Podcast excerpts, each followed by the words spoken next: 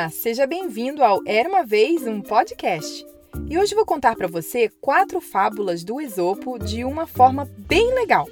Na verdade, quem vai contar a história são os próprios animais. As fábulas foram adaptadas por mim, Carol Camanho, e a primeira história é a do rato e o elefante. E o rato que vai contar a história.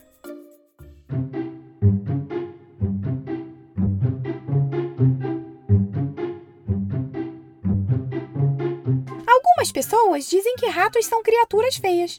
Quando elas veem um rato correndo, elas gritam: Ah, um rato! Bem, eu não sei sobre você, mas sempre achei isso bem rude. Os ratos também podem ter sentimentos feridos, sabia? De qualquer forma, quando vejo meu reflexo em algum lugar do esgoto, me acho bem fofinho.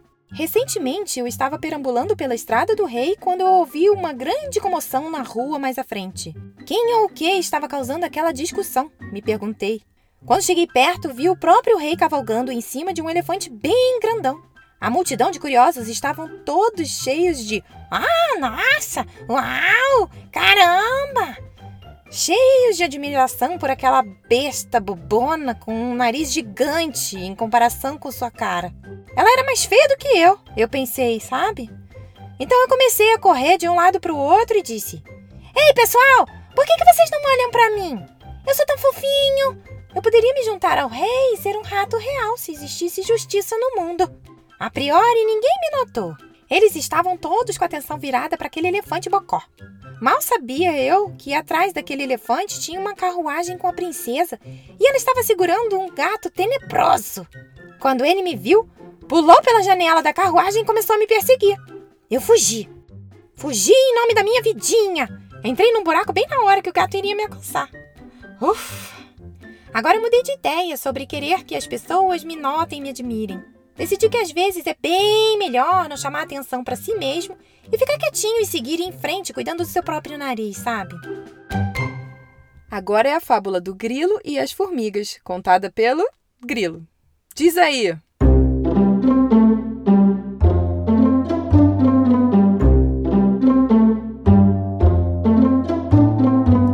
Eu sou um artista. E como todo mundo sabe, artistas geralmente são bem pobres. Normalmente eu não ligo para isso. Quando o sol tá brilhando, eu sento no meu pedacinho de grama favorito e toco música para todo mundo ouvir. Eu tenho vários amigos e juntos nós formamos uma orquestra. Todo mundo ama a nossa música e dizem que a gente eleva o astral deles. Bem, quase todo mundo. Tem uma família de formigas que nunca para para nos ouvir. Eles passam longe de música e curtição, sabe? Tudo que eles fazem é trabalhar, trabalhar, trabalhar. Até quando o sol tá brilhando. Ei, formigas! Eu disse a elas. O dia tá maravilhoso e super ensolarado. Por que, que vocês não descansam um pouquinho, essas pernoquinhas, e vêm ouvir uma música boa? Sem tempo para parar, disse uma delas lá bufando. Nós estamos ocupadas demais estocando comida para o inverno. Os meses se passaram, os dias ficaram mais curtos e frios. Eu tava tremendo tanto que não pude nem cantar. Uma forte geada estava no chão e eu não tinha uma migalha para comer. Eu tava faminto, sabe? Então fui lá falar com a família super ocupada de formigas e disse: Por favor, senhores, eu sou um pobre músico faminto.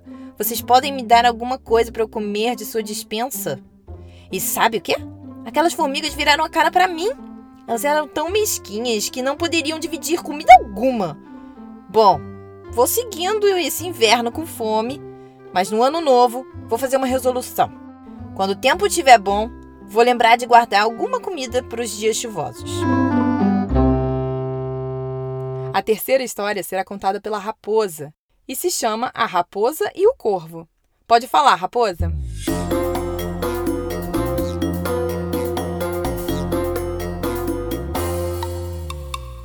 Aposto que você não consegue adivinhar no que, que eu gosto mais de comer. Falei?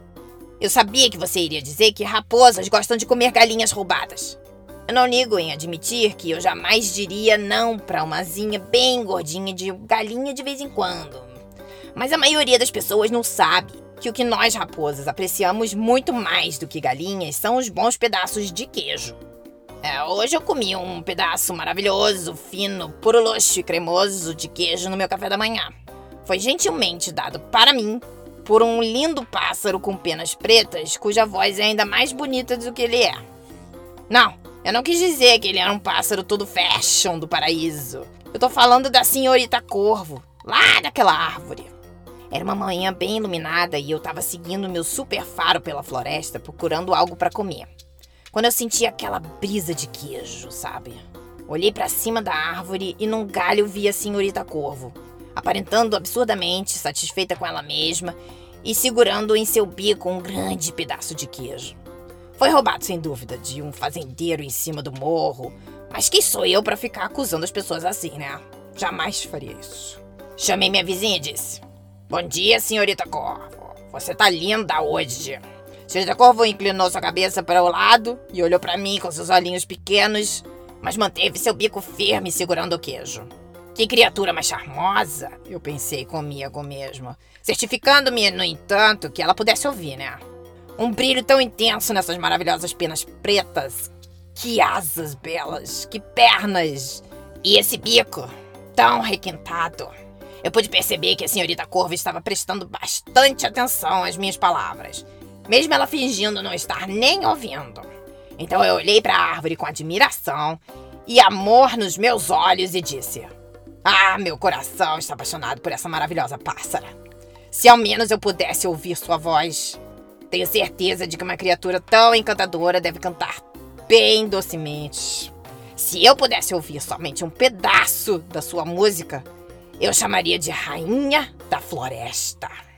Agora eu pude perceber que minhas palavras conseguiram atingi-la. Cheia de orgulho, Miss Crow arrepiou suas penas e começou a cantar a música mais linda que eu já ouvi. Cá, cá, cá. Tudo bem, eu sei que você deve estar dizendo que a voz da senhorita Corvo não é exatamente com qualidade de popstar, mas para mim o cá era o som que eu precisava ouvir. Porque assim que ela abriu o seu bico, o queijo caiu no chão e eu garanti meu café da manhã. O que mostra que ser agradável vai te levar para onde você quiser. Hum, ser gentil e agradável é muito bom, sim, mas do jeito que a raposa fez não foi nada legal, né? Bem, agora é a história do O Ratinho, contada por ele para sua mãe.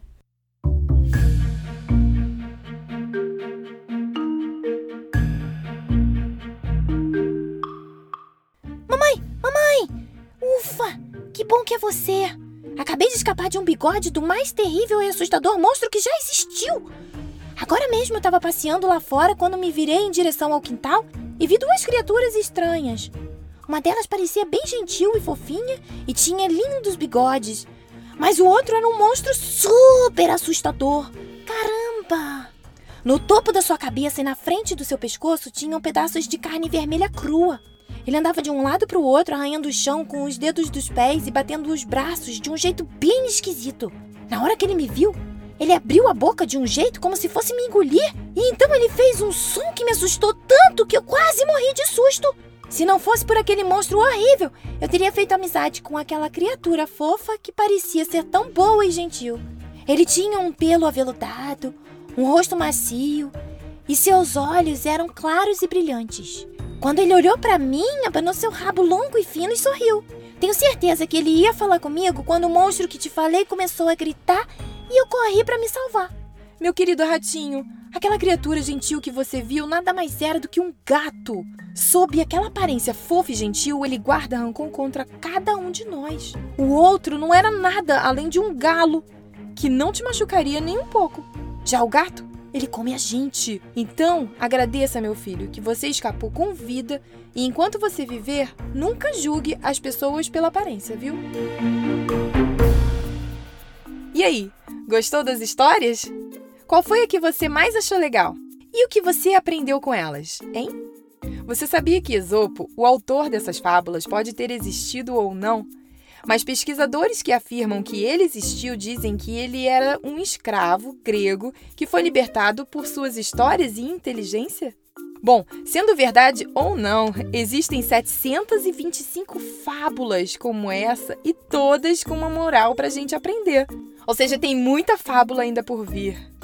Agora eu queria pedir um favor. Pede pro papai ou pra mamãe ou pro seu responsável para marcar cinco estrelinhas e deixar um review na Apple Podcast ou iTunes, para que dessa forma você ajude a cada vez mais crianças que soltem a imaginação como era uma vez um podcast. Mas se você ouve no Spotify ou em outro agregador, clique no botão de nos seguir para não perder nenhuma história. E lembre-se de visitar o site era uma vez um podcast.com.br para mandar uma mensagem, saber das novidades e muito mais. Beijos e até a próxima história. Tchau, tchau!